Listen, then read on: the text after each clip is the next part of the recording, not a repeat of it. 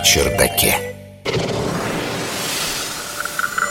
Есть такие люди, для которых интересы семьи важнее вкусной еды. Таких людей много. Но вот оказалось, что расставляют такие приоритеты не только люди, но и некоторые птицы, например. Научный журналист Егор Быковский.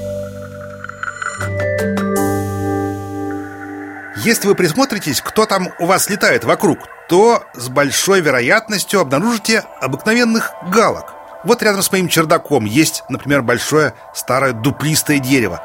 Так вот, там гнездится семья галок, довольно крикливая, надо заметить. Галки, их латинское название Corvus monedula, это птицы семейства врановых, ближайшая родственница грача и вороны.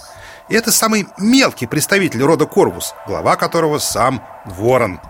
И вот британские ученые, чур не смеяться, решили провести серию опытов и пронаблюдали за социальным поведением диких галок на месте их гнездования в западной части Корнуолла, это Великобритания. Эту работу в рамках обширного проекта, посвященного как раз галкам, опубликовал журнал Nature Communications.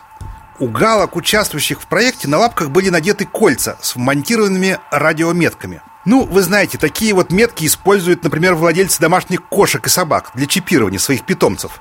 В Корнуоллском эксперименте ученые разделили птиц на две группы А и Б и специальным образом запрограммировали автоматические кормушки, реагирующие на радиометки галок. Кормушки выдавали вкусных для птиц мучных червей только в том случае, когда к ним одновременно прилетали две особи из одной группы – если вместе прилетали галки из разных групп А и Б, назовем их условно разными семьями, то кормушки оставались закрытыми. А когда пернатые посещали кормушки поодиночке, то получали только обычное зерно, а не более желанных червей. Наука на чердаке. Исследователи просто хотели выяснить, способны ли галки менять социальные связи ради лучших в плане корма результатов – и эксперимент показал, что галки умеют действовать стратегически. Они быстро научились бросать неправильных друзей из других групп или семей и посещать кормушки вместе с сородичами нужной группы, чтобы получить лакомство. И это, друзья, вообще-то как раз не удивительно. Удивительно другое.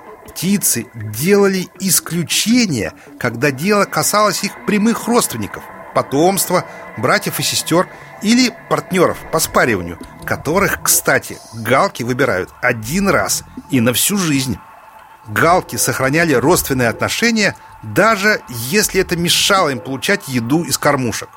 В общем, с помощью эксперимента стало ясно, что дикие галки научились отдавать предпочтение социальным связям с членами нужной группы. И это очевидный вывод. А вот второй вывод неочевидный и ужасно интересный – что изменения в системе их социальных взаимоотношений были ограничены сохранением ценных, с их точки зрения, ранее существовавших связей. То есть галки очень ценили родственные отношения.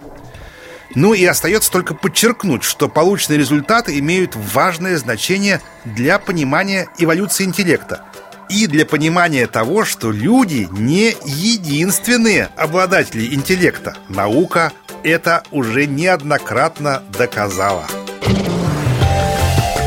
Наука на чердаке.